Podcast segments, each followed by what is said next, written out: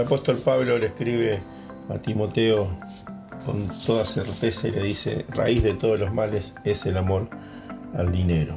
Y también da un ejemplo de gente que se ha desviado por, por amar al dinero.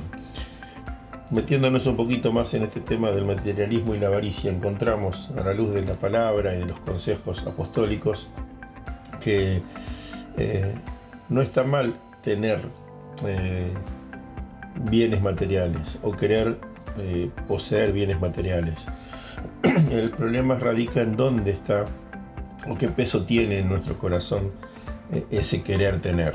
Y, claramente el pecado del materialismo, de la avaricia, eso que se genera en nuestro corazón y que nos desvía del centro de Cristo.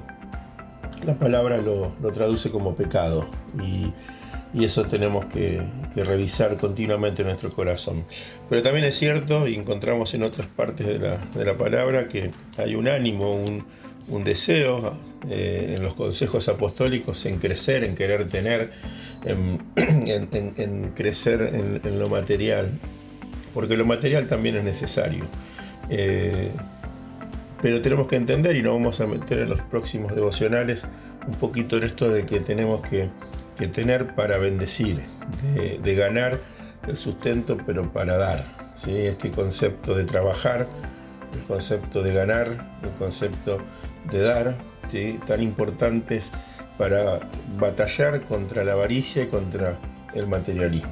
Así que os animo a que leamos estos versículos de Timoteo, eh, entendiendo este contexto, entendiendo que, que hay una forma, una manera diferente de vivir en el reino de Dios y que también implica crecer en lo material, pero sin darle lugar al pecado de la avaricia.